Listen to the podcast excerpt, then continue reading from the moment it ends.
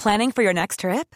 Elevate your travel style with Quince. Quince has all the jet setting essentials you'll want for your next getaway, like European linen, premium luggage options, buttery soft Italian leather bags, and so much more. And is all priced at 50 to 80% less than similar brands. Plus, Quince only works with factories that use safe and ethical manufacturing practices. Pack your bags with high-quality essentials you'll be wearing for vacations to come with Quince. Go to quince.com slash pack for free shipping and 365-day returns.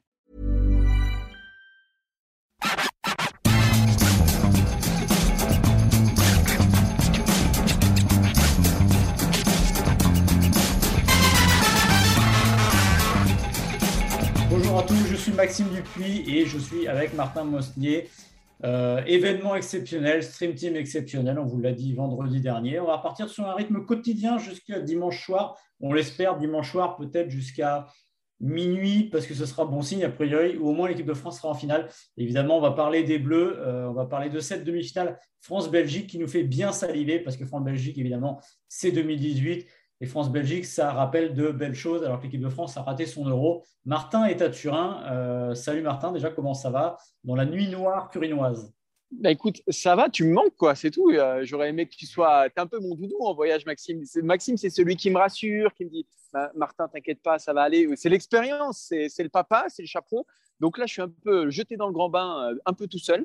Mais bon, on va essayer de s'en sortir. Non, on trêve de plaisanterie, tout va bien. Écoute, on a vu Didier Deschamps, on a vu Hugo. On sent que ça monte tranquillement. C'est pas un match amical, c'est plus fort aussi que les qualifs de l'Euro. C'est une vraie compète, hein, comme l'a dit Didier Deschamps. Alors, c'est pas le prestige ni de l'Euro ni du mondial, mais malgré tout, France-Belgique, demain, demi-finale d'une grande compétition internationale. Voilà, on a hâte d'y être.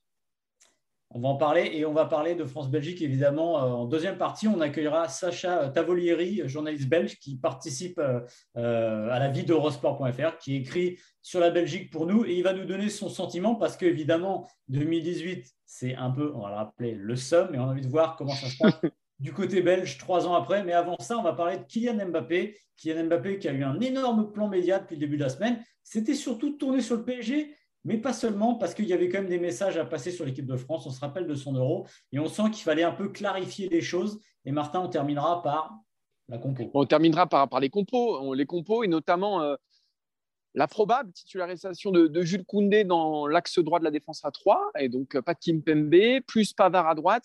Moi, c'est là-dessus que j'aimerais euh, voilà, que j'aimerais intervenir sur, sur Koundé Pavard et sur euh, bon, sinon cette, cette, composition qui ne recèle aucune surprise, si ce n'est un 3-4-3, mais est-ce que c'est encore une surprise? Pas sûr. Voilà. On va démarrer, on va parler de Kylian Mbappé. Donc Kylian Mbappé qui fêtera quand même euh, face à la Belgique sa 50e sélection. À 22 ans, c'est quand même remarquable évidemment. Le football international est, est, rempli maintenant de matchs internationaux, mais quand même 50 sélections. Imaginez ce que ça représente. Kylian Mbappé, il a connu un été difficile, euh, un fin de printemps qui était très bonne avec le PSG, mais déjà qui était moins bonne avec l'équipe de France. L'Euro ne s'est pas bien passé. La suite, c'était évidemment le départ avorté au Real Madrid. Il a dit d'ailleurs dans son plan média euh, à l'équipe ou RMC qu'il souhaitait quitter le PSG. Et on sent que cette façon de parler, c'était aussi une façon de, dire, de clarifier un peu euh, l'air autour de l'équipe de France. Parce que Mbappé, il n'était pas dans une, bonne, dans une bonne phase. Donc maintenant, tout simplement, on a eu les paroles. Martin, on a envie maintenant d'avoir les actes dès euh, jeudi face à la Belgique. Il a repris la main pour moi, Kylian Mbappé, dans, euh, bah, dans tout ce qui le concerne. On, sait que ça fait des mois maintenant qu'il est un peu euh, au cœur d'un cyclone, que, ça, concerne son avenir en club, l'équipe de France ou, le Paris Saint-Germain. Ce qui est sûr, et ça, je vais reprendre une expression chère à Didier Deschamps, je vais être factuel. depuis un an, Kylian Mbappé en équipe de France, bah, il pèse pas grand-chose. C'est un but un but depuis euh, octobre dernier. Donc c'est trop peu, c'est trop peu pour ses ambitions, c'est trop peu pour son statut, c'est trop peu pour ce qu'il veut incarner dans cette équipe de France. Il doit être le nouveau patron de cette équipe de France. Force est de constater qu'il n'est pas. Euh, à l'Euro, ça s'est mal passé, même s'il est quand même sur 5 des 7 de l'équipe de France, mais il ne marque pas, donc, euh, donc ça, ne suffit pas. Et moi, c'est comme ça aussi que je sens le timing de sa, de sa prise de parole, de sa double prise de parole, que ce soit sur RMC et, et l'équipe, c'est qu'il veut redevenir maître de son destin. Alors sur le terrain, on va attendre de voir effectivement euh, face à la Belgique. Mais déjà, il a clarifié certaines choses, effectivement. Il a euh, dévoilé son mal-être, il a dévoilé euh, son spleen presque en équipe de France à la fin de l'été. enfin pendant l'été du moins. Maintenant, ce qu'on attend de Kylian Mbappé, c'est qu'il s'insère dans cette équipe de France et c'est bah, qu'il la fasse gagner. Parce que depuis la fin de la Coupe du Monde 2018, qui était censée lancer sa carrière internationale, depuis ce moment-là, eh ben, elle a du mal à faire gagner les Bleus Kylian Mbappé et manque de bol pour lui. La seule fois où ça bien passé euh, pour l'équipe de France depuis l'Euro, bah, c'est quand il n'était pas là face à la Finlande. Donc ça diffuse, si vous voulez, cette petite musique. Euh, bah, peut-être que l'équipe de France n'aurait pas forcément besoin de Kylian Mbappé. Ça marche très bien, Benzema, Griezmann face à la Finlande. Donc il, veut mettre fin à tout ça.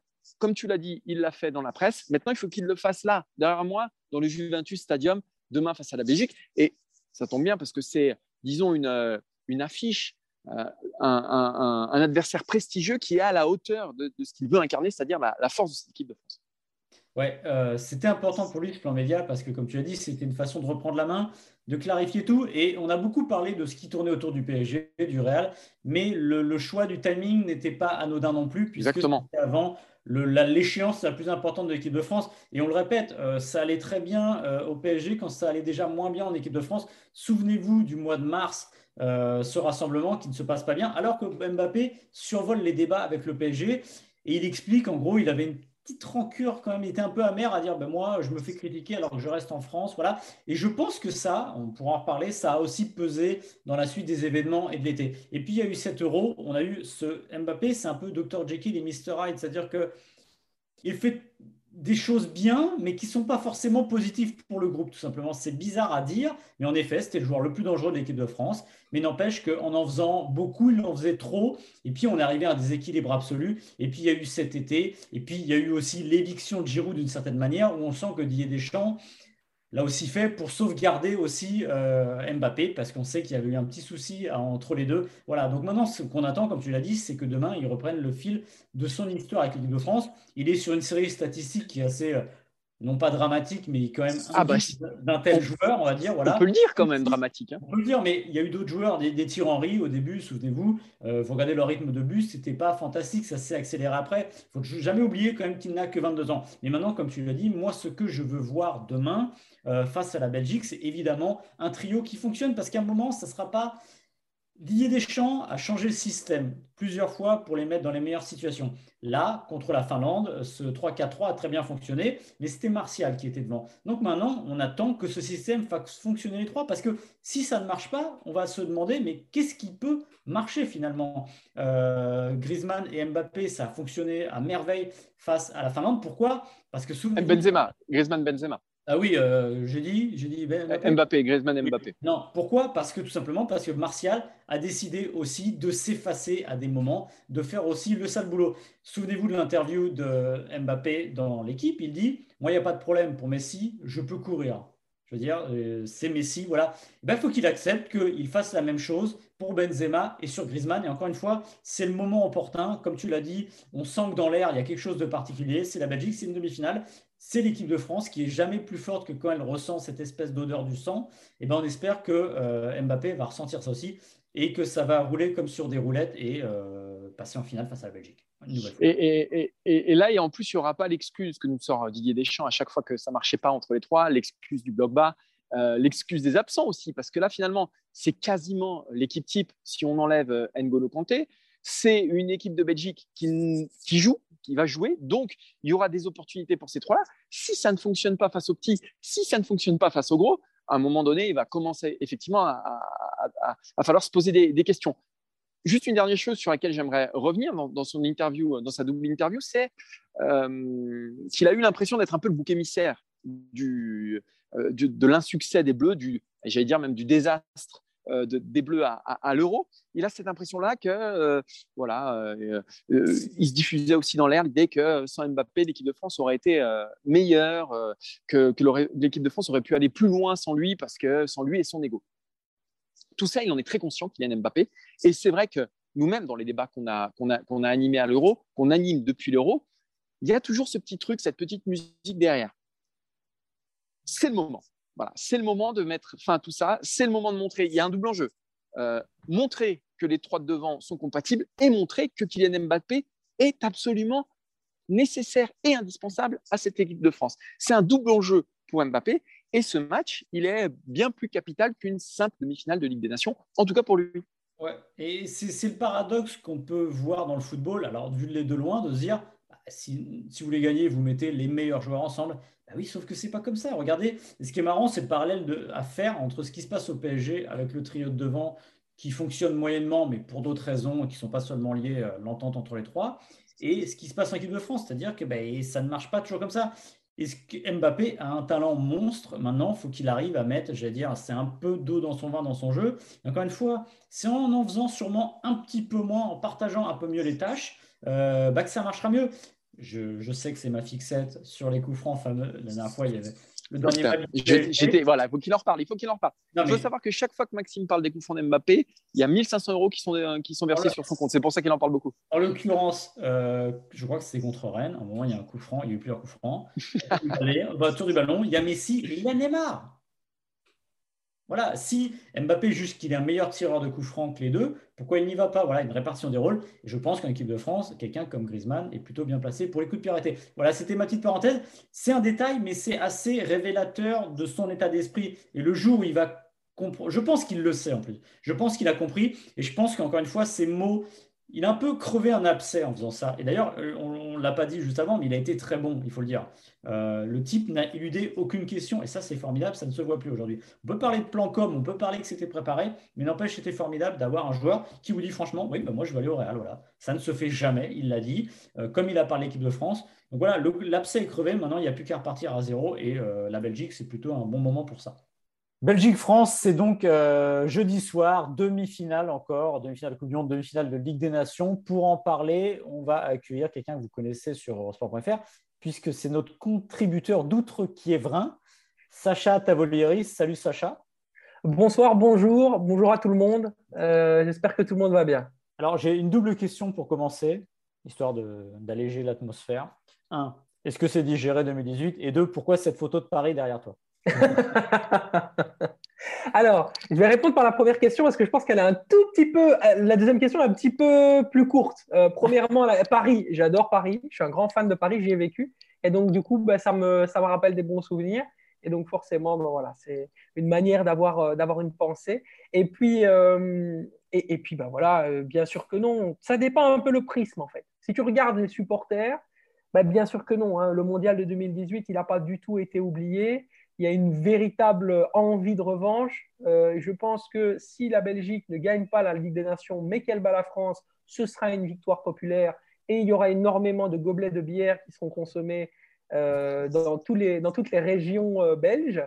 Et par ailleurs, je pense que au vu de la proximité, et ça, ça s'exprime notamment par les statistiques, entre les joueurs belges et les joueurs français, il faut savoir qu'il y a 25 joueurs sur les 46 belges et français qui se connaissent, qui ont joué ensemble ou qui jouent toujours ensemble, eh bien, il y a un lien d'amitié et, je dirais, un contact assez perpétuel qui fait en sorte que ce sentiment de revanche dans le microcosme des footballeurs n'a pas vraiment lieu d'être.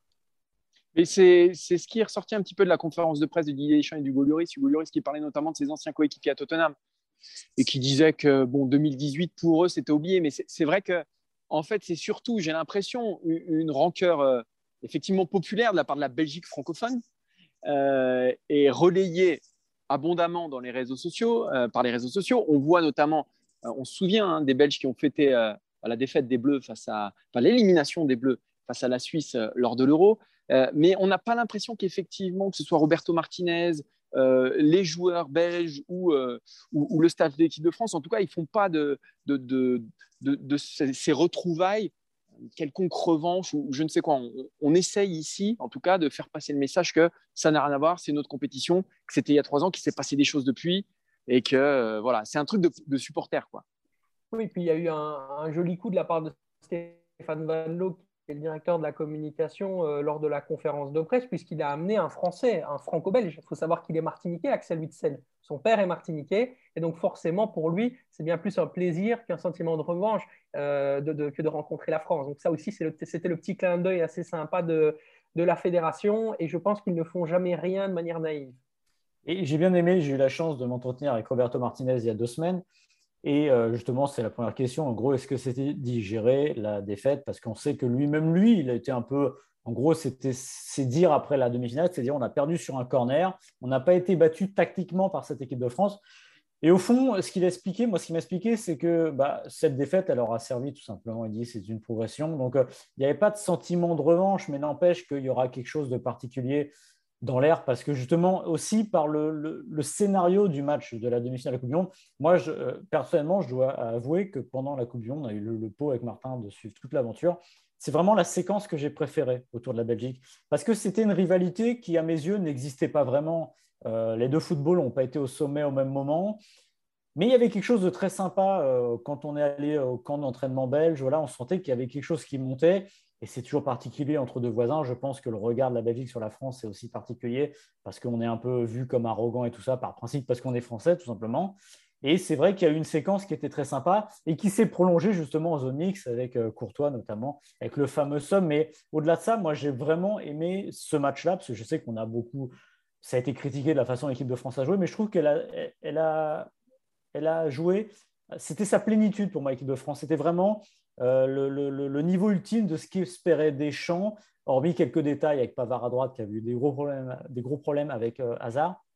Le reste du temps, pour moi, je trouve que cette équipe, elle a peut-être joué avec l'Allemagne de l'Euro, un de ses meilleurs matchs dans la configuration euh, défensive ultime.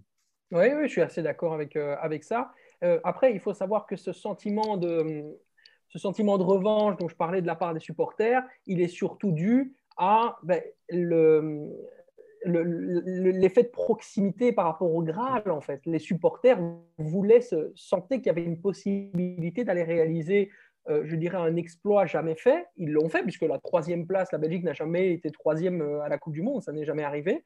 Mais euh, il y avait quand même ce sentiment que c'était tout à fait possible, que la Belgique, au vu de la qualité qu'elle montrait au Mondial 2018, pouvait faire, se faire la France, entre guillemets, disons-le comme ça, et donc forcément faire une différence face, à un concurrent, parce que qu'on le dise ou non, les Belges ont une forme de, complexe d'infériorité refoulé quelque part. Si vous demandez à un Belge ce qu'il pense du, français, ben en général, il dira oh, les Français sont comme ça, ils sont comme ça. Mais moi, enfin, j'ai écouté par exemple un documentaire euh, où euh, Alex Vizorek, euh, l'humoriste, faisait une très belle réflexion. Il faut savoir que nous, les Belges, on est quasiment plus chauvins que les Français. Mais c'est juste que dans la manière de le, verbaliser, de le communiquer, d'extérioriser ça, bah, ça, ne, ça, ne, ça ne sort pas de la même manière quelque part. Euh, on va peut-être parler. Vas-y, Martin. Non, ce, que je voulais dire, mais c'est peut-être ce, que, ce sur quoi tu voulais intervenir, Maxime, c'est ici, si on sent vraiment une excitation ou Hugo Lloris qui dit qu'il y a quelque chose dans l'air, au-delà de 2018, je pense que c'est surtout deux grandes nations qui s'affrontent pour une demi-finale et avec un trophée derrière. Donc, c'est surtout ça, moi, sur, quoi j'aimerais insister. Ce sont deux équipes qui se respectent beaucoup. Pour moi, ce sont les deux effectifs les plus talentueux du monde. Euh. Que ce soit au niveau du talent, de la profondeur euh, à, certains postes, notamment offensifs, quand on voit les deux triplettes en attaque notamment. Euh, donc c'est ça qui excite les joueurs avant tout. C'est déjà d'affronter une grande équipe, que ce soit d'un côté ou de l'autre. La deuxième chose aussi, c'est qu'il y a un trophée en deux matchs. Pour la Belgique, ce sera le premier trophée international, notamment. Et même si la France a gagné la Coupe du Monde euh, il, y a, trois ans, c'est Didier Deschamps, l'entraîneur. Donc Didier Deschamps, un trophée, ça reste un trophée. Alors ça n'a pas le prestige de l'Euro et la Coupe du Monde, ils l'ont répété plusieurs fois, mais c'est un trophée. Et les trophées internationaux, ils sont hyper rares. Donc c'est plus que sur le, le, le, souvenir 2018, c'est plus sur voilà, mmh. cette, affiche de prestige et, et ce qu'il y a au bout. Et ça compte d'autant plus qu'il y a eu l'Euro. Euh, si l'équipe de France était championne d'Europe, alors on lui demanderait de gagner encore et toujours, mais à la rigueur, euh, perdre contre la Belgique sur un match, une demi-finale au mois d'octobre, bon bah voilà, basta. C'est un petit recul, mais il y a eu euh, cette défaite contre la Suisse, et puis bon, les voisins qui battent les Bleus, ça, commence à bien faire. Hein. Merci Sacha d'avoir été avec nous. Merci beaucoup. je ne sais pas si on te souhaite bonne chance pour demain, mais bon, bon match au moins. Eh ben, j'espère, j'espère. Et moi, je vous souhaite en tout cas euh, un match intensif avec de l'intensité et surtout beaucoup de spectacles. Ce sera tout ce que je ah, demande. Ça, c'est pas le spectacle, nous, c'est la victoire. ok, ok, ok. Pas de souci. Salut. Salut, salut. Salut. Ce n'est pas vraiment une surprise, mais euh, face à la Belgique, Didier Deschamps va euh, reconduire son 3-4-3, celui qu'il avait mis en place face à la Finlande, celui qui avait très bien marché offensivement au moins entre euh, Benzema et Griezmann. Donc là, il y aura Mbappé en plus. Et ce qui est intéressant, presque autant que l'attaque que l'on devinait bien, Martin, c'est la défense qu'il va aligner parce qu'il va y avoir entre 5 et 3 éléments selon qu'on compte les latéraux sur le milieu. Mais c'est quand même une grosse incertitude, cette défense qui sera pour le coup inédite. Alors, euh, Raphaël Varane, ça fait pas trop de doute, sa présence. Euh, Lucas Hernandez et Théo Hernandez non plus. Et selon la mise en place qui a eu lieu ici à, Turin, a priori, ce serait, et révélé par nos, confrères d'équipe, ce serait a priori euh, Jules Koundé, arrière axial droit, donc qui accompagnera Benjamin Pavard sur ce côté droit. Moi, c'est ce qui m'interroge. En tout cas, si ça se passe comme ça, je souhaite beaucoup de courage à l'équipe de France et à ce duo Koundé-Pavard, qui, rappelons-le, Maxime, tous les deux reste sur quand même euh, quelques mauvaises prestations en équipe de France. Je pèse mes mots. Euh, Pavard, son dernier match, il passé face à la Suisse et il avait complètement perdu, euh, bah, perdu les pédales face à Zuber. Il s'était fait voilà, bouffer pendant 120 minutes. Jules Koundé, son euro s'était très mal passé aussi. On se souvient de son match face au Portugal. Et la rentrée et son expulsion, tout de suite, dès le premier match de rentrée, là encore, ça a, fait, très mal à l'équipe de France. On est sur deux joueurs qui sont dans le doute en équipe de France. Alors j'ai un peu plus de certitude pour Benjamin Pavard qui n'en est pas à sa cinquième sélection. J'en ai un peu plus concernant euh, Jules Koundé. Et ce secteur-là sera quand même exposé à Eden Hazard. Alors, c'est peut-être pas le Eden Hazard 2018, mais quand on se souvient notamment de la première période d'Eden Hazard face à Benjamin Pavard, voilà, il y a de quoi s'inquiéter. Moi, c'est euh, ce secteur-là voilà, qui me fait euh, couler quelques sueurs froides dans le dos, Maxime ma mémoire me joue peut-être des tours. À mon âge, ça arrive, mais j'ai souvenir d'une première action belge. Je dirais que ça part sur le côté de Hazard, de Hazard et de Pavard. Et on avait senti que ce serait très compliqué ce soir-là. Euh, on espère mieux. Alors, déjà, moi, le point positif là-dedans, sur cette défense, alors Varane déjà. Euh, c'est déjà que Jules Koundé va être axial et qui sera plus arrière droit. déjà voilà. Alors en fait c'est voilà le, vrai point positif pour moi il est dans l'axe, c'est-à-dire que déjà Pavard, euh, pardon, Varane lui trois ou, deux axios. En gros, il, s'en fiche un peu, il trouve son bonheur où, il peut. Et puis pour le coup, euh, je pense qu'il a l'expérience de s'adapter. Euh, je suis très content de voir Lucas Hernandez dans l'axe, pour être tout à fait honnête, parce que souvenez-vous du match du Bayern contre le Paris Saint-Germain, où il avait été immense au match retour. Et pour le coup, c'est un joueur qui sait faire les deux, un peu comme Pavard de l'autre côté, mais je pense que Lucas Hernandez, c'est une vraie solution d'avenir pour cet axe gauche, même si jusqu'ici Kim Pembe faisait à peu près le job. Je pense que Lucas Hernandez, il y a quelque chose. voilà. Et pourquoi pas mettre son frère qui avait été plutôt bon, plutôt mobilette. Euh, contre la Finlande. Et c'est aussi pour ça, c'est pas un hasard d'ailleurs que Didier Deschamps les mis milieu de terrain. J'ai envie de dire que dès la liste, on avait déjà un indice de ce qu'il allait faire. Euh, il aurait très bien pu le mettre avec le les défenseurs pour un peu brouiller les pistes. Il a décidé de ne pas les brouiller, donc on sentait quand même que ce serait ça. Ensuite, Pavard, euh, axial droit, euh, pardon, Koundé, Koundé, pardon, axial droit, bah oui, enfin, euh, on a suffisamment entendu, même si, alors pour moi déjà, ce n'est pas une excuse de dire le joueur joue pas à son poste. Ok, il y a un joueur qui s'appelle Lilian Thuram, qui est sans doute une exception qui confirme la règle, qui pendant des années n'a pas joué à son poste euh, euh, en équipe de France et pourtant qui a fait ses meilleures années. Alors tout le monde n'est pas Lilian Thuram, mais en équipe de France, quand vous avez une chance, vous avez intérêt à la saisir. Koundé, il a une nouvelle chance, c'est que Didier, Deschamps lui en redonne une, ce qui n'était pas forcément évident. C'est incroyable ça d'ailleurs. Hein. À l'Euro et au mois de septembre il va se retrouver en axial droit, bah, il a intérêt à être bon parce que ça ferait des ordres qu'il se rate encore une fois. Et là se poserait très clairement la question du niveau international d'un joueur qui pourtant est très bon en club, donc à lui de ne pas se rater. Et puis Pavard, dans cette position, bah, ça demande à voir, même si j'ai quand même des gros doutes, je pense que cette défense, de toute manière, elle sera plus en difficulté sur le côté droit euh, que sur le côté ah. gauche, j'ai l'impression. Mais pour moi, Théo Hernandez, c'est la raison d'être quasiment de ce 3-4-3. Ce qui est assez dingue parce que finalement, il n'a qu'une sélection. On a vu face à la Finlande qui maîtrisait parfaitement le poste de piston, mais on sait que cette défense à 3 et ce système entier ne tient, j'exagère un brin, mais ne tient qu'au niveau quasiment des pistons parce que ce sont, ils sont essentiels dans l'équilibre de l'équipe, mais aussi dans son animation. Et c'est là où j'ai un doute concernant Benjamin Pavard, qui n'a pas les mêmes velléités offensives la même euh, facilité à prendre l'espace qu'un Théo Hernandez. Mais on a l'impression que les frères Hernandez parce que euh, Lucas aussi, on sent que Didier Deschamps, il a envie de le mettre à, ce poste dans une défense à 3. On sent qu'il a envie de tester, tester ça. Et ce 3-4-3, pour moi, sa raison d'être, c'est quasiment la fratrie, la fratrie Hernandez. Même, et, Didier, et Didier Deschamps prend même le risque d'avoir quasiment l'opposé de l'autre côté avec beaucoup moins de certitude. Alors, est-ce qu'on peut avoir des certitudes sur Théo Hernandez?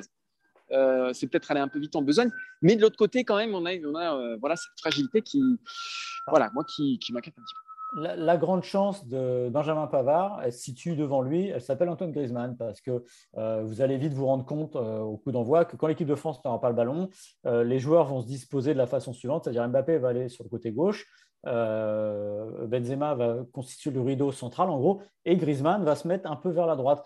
Et avoir Griezmann devant soi, c'est pas superflu parce que ça aide beaucoup dans le remplacement, ça solidifie parce qu'on le sait que Griezmann euh, ne donne pas sa part au chien quand il est question de défendre. Donc peut-être que dans l'idée de Didier Deschamps, il y a aussi ça, c'est de se dire, ok, euh, Pavard dans cette position de piston droit, c'est pas forcément la sécurité. Du moins, il y a une inconnue, une grosse inconnue. Mais étant donné qu'il aura Griezmann devant lui, ça peut aider à équilibrer. Euh, même si, encore une fois, les garanties sont toujours particulières. Souvenez-vous du match de la Hongrie, euh, Griezmann avait perdu beaucoup d'influx, beaucoup d'énergie à aider euh, Pavard, mais Pavard euh, avait eu ce carton contre l'Allemagne. Il avait eu cette chute en début de match contre la Hongrie, donc ce n'était pas un Pavard à 100%. Donc Pavard aussi, lui, d'une certaine manière, il joue gros de, aussi parce qu'à un moment, il faut le dire, à la Coupe du Monde 2018, il y a ce but formidable contre l'Argentine. Mais globalement, et notamment contre la Belgique, on sent que s'il y a une difficulté et s'il y a un petit point faible dans cette défense, il s'utilise sur le côté droit et surtout pas à gauche où Cassandès faisait le job à merveille. Donc Pavard se retrouve relancé d'une certaine manière de cette position-là, à lui d'être au niveau parce que la question se posera aussi à un moment, et c'est vrai que si Koundé ne fait pas l'affaire, si Pavard ne le fait plus, on va quand même finir par avoir de gros problèmes. Et je ne suis pas sûr que Griezmann soit prêt quand même à reculer autant, jouer arrière droit avec l'équipe de France. La solution, c'est peut-être toi, Maxime, en fait. Hein. Maxime, droit, Maxime Dupuis, arrière droit de l'équipe de France. Sache que. Moi, je, je, moi, je paye ma place. Alors, les je vais même pas en tribune de presse, je paye ma place, Maxime. Alors, les rares fois où j'ai joué défenseur, j'ai joué latéral gauche. Ah. Voilà. Parce que je suis droitier, mais j'avais un petit pied gauche qui, qui permettait quand même de, déborder le centre. Voilà. Bon, on a diète quand même, Maxime, hein, demain. Ah oui, on a diète, ouais. Je pense que ça va être une super soirée. Encore une fois, ça fait plaisir parce que voilà, c'est une demi-finale de Ligue des Nations, mais c'est surtout France-Belgique, comme l'a dit Sacha tout à l'heure, euh, une victoire contre la Belgique, une victoire des Belges contre les Français, ça vaut euh, très cher et je pense que ça va bien castagner euh, sur le terrain, ça va être sympa. Ça va être très sympa. Bah, merci à tous de nous avoir suivis. On se donne rendez-vous demain ici même, à Turin, à Issy-les-Moulineaux, à Paris. Nous, on est around the world, j'ai envie de dire, on est, on est, on est partout. on se donne rendez-vous demain. Du coup, Maxime, merci à Adrien aussi pour la réalisation de, de cet épisode. On vous rappelle que vous pouvez le retrouver en podcast et les meilleurs extraits en vidéo sur le site. Tu as quelque chose à rajouter, Maxime? Oui, ben non, on vous rappelle qu'on aura une stream team quotidienne, donc euh, Exactement. mercredi, donc aujourd'hui jusqu'à dimanche. On espère très tard dans la nuit. Ça voudra dire que l'équipe de France est allée en finale. Voilà. Sinon, ça sera un peu plus tôt dimanche. Mais il y en aura quand même une dimanche. Donc, ben, que vous dire Sinon, bon match et bonne soirée. Ciao, ciao. Salut.